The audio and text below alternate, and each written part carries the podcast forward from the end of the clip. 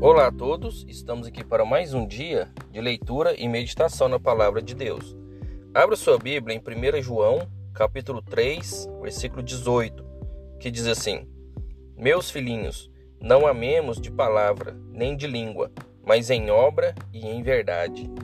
Então aqui a palavra ela nos instrui que se a gente diz que ama, se a gente diz que conhece a Deus, que a gente exerça isso que a gente demonstre isso com as nossas atitudes. E principalmente, se a gente tem algum irmão, alguém na fé, que a gente ajude uns aos outros no que puder.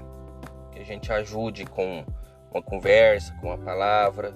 Se a gente pode ajudar em oração, se a gente pode ajudar com ajuda financeira, o que a gente conseguir fazer. Porque aí a gente não fica só na palavra, a gente não fica só na nas falas de dizer que ama, de dizer que gosta, de dizer que é irmão. Porque isso soa muito, às vezes, superficial.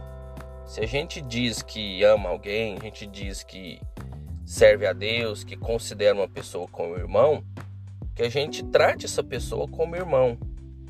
E não só no sentido de cumprimentar, mas no sentido de conhecer, no sentido de ajudar. Porque se a gente se diz irmãos uns dos outros e a gente não se conhece e não se ajuda, somos estranhos um para o outro. Então, se a gente é estranho um para o outro, muito complicado a gente conseguir chegar ao nível de amar um ao outro. Isso de forma humana, sem falar de forma divina, de forma superior que a gente vai precisar do Espírito Santo. Mas para a gente deixar que isso flua, que a gente tem que exercitar. Porque se o Espírito Santo nos guia para fazer algo e a gente reprime, o Espírito Santo ele não vai nos obrigar a fazer. Então que a gente deixe que o Espírito Santo nos guie e que a gente faça aquilo que ele nos guiou. É isso que a gente não pode esquecer. A gente tem que fazer aquilo que o Espírito Santo nos guie. Então, que a gente pratique isso na nossa vida. Pratique tanto o, o conhecer a Deus quanto a verdade de Deus, seguir a verdade. Que a gente não seja mentiroso. Porque se a gente diz que ama a Deus e a gente não vive como Cristo viveu, a gente é mentiroso.